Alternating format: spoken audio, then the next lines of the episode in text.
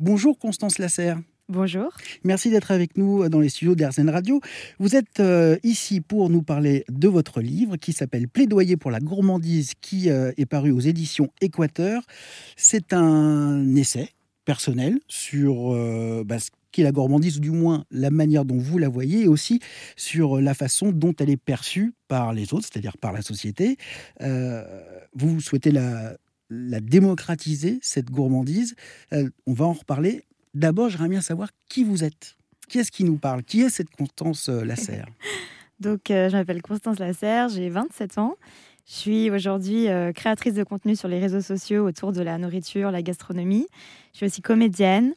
Euh, et autrice voilà, de, mon, de mon livre euh, Plaidoyer pour la gourmandise aux Équateurs. Alors, vous avez eu, euh, donc la gourmandise, en tout cas la nourriture, est arrivée à avoir une place centrale de votre vie, puisque vous mangez pour vivre ou vous vivez pour manger, c'est quoi, du coup, au final Les deux, au final. mais au départ, vous n'étiez pas spécialement destiné, destiné à cela. vous aviez une relation normale à la nourriture, et puis, arrivé vers vos 20 ans, vous avez commencé à vouloir perdre du poids, euh, surveiller vos aliments, c'est devenu vraiment une, quasiment une obsession. Et puis vous avez fait un séjour à l'hôpital. Et c'est de là, euh, donc à force de vous éloigner finalement de la nourriture, que la nourriture est devenue centrale dans votre vie aujourd'hui. Oui, c'est ça. En fait, c'est vrai que, comme vous dites, euh, jusqu'à mes 20 ans, je ne fais pas partie de ces personnes qui ont grandi dans l'amour de la nourriture, qui allaient au restaurant souvent. Je voyais vraiment, je mangeais vraiment pour vivre. Enfin, c'était mmh. vraiment un besoin vital que je satisfaisais sans trop y penser. Et quand j'ai commencé à m'intéresser à la nourriture, c'était dans un rapport conflictuel et c'était pour m'en priver justement au contraire et je l'ai énormément diabolisé jusqu'à ce séjour à l'hôpital où après euh, deux jours de, jeûne imposé en fait parce que j'étais sous perfusion j'ai enfin pu remanger de la nourriture solide. Un yogourt? Et c'était un yaourt nature, en effet, qui avait vraiment rien d'exceptionnel. Mais en fait, j'ai vraiment retrouvé le plaisir de juste sentir dans ma bouche, sur mes papilles, sur ma langue, euh, la fermeté, la fraîcheur, enfin, toutes les saveurs, en fait. Toutes ces choses que j'avais oubliées à force de voir la nourriture comme quelque chose de d'ennemi, finalement. Et, euh, j'ai retrouvé le plaisir comme ça, euh, sans m'y attendre. Et ensuite, en effet, ça a pris une part vraiment prépondérante dans ma vie. Imaginez si vous aviez eu de la purée sans sel. ça, aurait, été la même chose. je me serais dit, mais c'est incroyable, l'onctuosité de cette purée, euh, le bon goût de la pomme de terre. Parce que c'est aussi une vision que je défends. Je pense que la gourmandise, elle peut se trouver dans tout. Et euh, c'est vraiment une. Euh, une façon de penser, une manière de voir les choses qui, se dit, ben voilà, on peut trouver du plaisir dans tout ce qu'on mange. Ça n'a pas besoin d'être compliqué, d'être cher, d'être élaboré. Vraiment, si on se concentre, on peut se régaler avec la plus simple des choses. On vient rapidement à votre histoire, euh, Constance Lasserre. Peu de temps après votre hospitalisation, vous partez pour vos études à New York. Et là, c'est un autre déclic qui se passe, euh, où vous avez rencontré euh, votre passion pour les saveurs. Alors en effet, c'est à New York qu'est née cette passion d'aller manger des choses et découvrir des choses différentes. Alors qu'avant, je mangeais un petit peu mécaniquement. Là, c'est vraiment devenu une, voilà, un prétexte en fait pour aller dans un endroit, découvrir des choses, des cultures différentes, des saveurs. Et euh, j'ai commencé à partager à d'autres personnes, mais vraiment sans arrière-pensée, vraiment parce que ça me faisait plaisir et parce que les gens que je côtoyais me disaient Mais, mais tu trouves tellement de choses, euh, même nous qui habitons ici depuis 10 ans, on n'a pas mmh. goûté autant de découvertes, donc il euh, faut que tu en fasses profiter aux gens. c'est hyper précieux d'avoir toutes ces données, ça peut aider. Et puis au fur et à mesure, plein de gens sont venus me demander des bonnes adresses ah, toi qui vas tout le temps manger dehors, est-ce que tu connaîtrais pas, etc. Donc ça s'est un peu créé comme ça, mais c'est vrai que moi je pensais même pas qu'on pouvait en faire un métier et je même pas que manger pourrait devenir euh, l'activité principale de ma vie au final.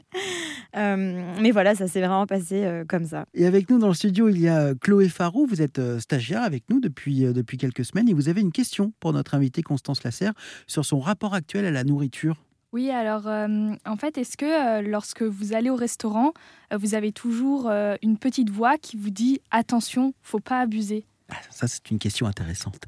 Euh, moi, j'ai plus de culpabilité que par rapport à ce que je mange, au contraire. Après, il y a forcément le fait que quand je mange, c'est aussi un peu pour mon travail, donc je peux pas me sentir coupable d'avoir goûté tel gâteau parce que mmh. c'est pour moi, mais c'est un peu pour la communauté aussi, donc forcément, ça aide. Euh, mais s'il y a un truc sur lequel je travaille, hein, je peux culpabiliser justement d'avoir trop mangé et de ne m'être pas écouté et, euh, et, d'avoir euh, négligé en fait mes envies, mes sensations, mes instincts. Et là, pour le coup, je me dis ah j'aurais dû m'écouter, j'aurais dû euh, sentir que là mon corps me disait stop ou de pas avoir assez mangé par exemple. Donc parce que je travaille vraiment sur l'écoute de moi-même et il y a un moment où en fait comme j'étais un peu dans cette productivité et je voulais, je faisais une vidéo tous les jours, tous les jours, je montrais un nouveau restaurant. Parfois, j'en faisais deux, trois fois par jour. Et en fait, je, faisais passer avant mon propre bien-être euh, la création de contenu et le travail au final. Et ça m'avait mis à un moment dans une position où euh, j'avais plus de plaisir.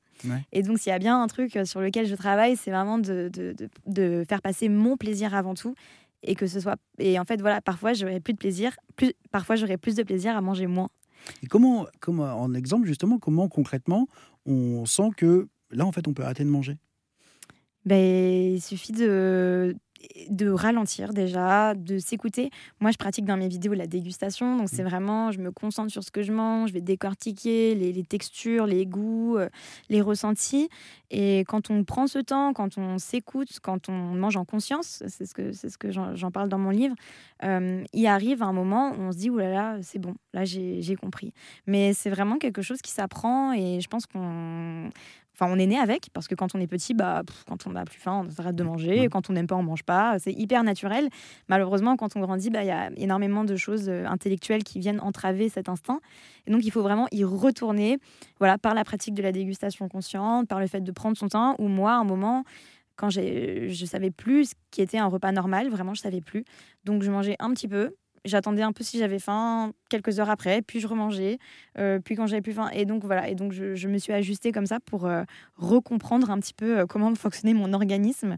Mais c'est vrai que c'est quelque chose, il faut l'entreprendre quoi. Et il faut être prêt à le faire et à se dire, ok maintenant, je fais, je me débarrasse de tout ce que j'ai entendu, de toutes les règles, etc. Et les, les seules règles que je vais écouter, ce seront celles de mon corps. Merci du conseil. Est-ce que vous pensez justement que ce rapport à notre, à notre alimentation va changer dans un futur proche? Bah, j'ai l'impression quand même qu'il y a quand même une certaine sensibilisation à ça, que les gens s'intéressent de plus en plus aussi à tout, cet aspect euh, hyper holistique de, notre alimentation. Euh, donc j'espère, oui, qu'on va retourner à quelque chose de plus humain, de plus petit, de, de plus personnel euh, avec la nourriture et qu'on va vraiment faire des choix en conscience de tout ce qu'on mange et vraiment s'y intéresser. Après, je trouve que c'est tellement difficile en ce moment parce que avec le contexte économique, l'inflation, etc., ben, il y a plein de gens qui me disent, et je l'entends très bien, que déjà manger à sa faim, ça devient compliqué. Il y a, beaucoup d'arbitrage à faire. Et donc, en fait, mm. on peut pas. Euh, enfin, c'est hyper idéaliste de dire il faut aller euh, chez le producteur, acheter des produits locaux, acheter bio, etc. Ben, parfois, il y a des gens qui ils ont juste besoin de se nourrir. Et donc, euh, j'espère vraiment que, que le manger sain et le manger bon va être démocratisé et accessible à tous. Quoi. Parce que malheureusement, c'est ça qui, qui est dommage, quoi, que c'est que les bonnes choses ne sont pas forcément les, les plus accessibles. Cuisiner euh, maison, acheter ses fruits et légumes frais, ça revient beaucoup moins cher que d'acheter des choses prêtes. Mais et ça, euh, ça aussi, c'est quelque chose que j'essaye de, de, faire comprendre et de montrer que c'est pas nécessairement compliqué. Et j'aimerais vraiment qu'il n'y ait plus une dichotomie, en fait, et que tout le monde euh, soit sur la même longueur d'onde là-dessus. Merci beaucoup, Constance Lasserre, d'être venue dans les studios d'RZN Radio nous présenter votre plaidoyer pour la gourmandise paru aux éditions Équateur. Merci beaucoup de m'avoir reçu.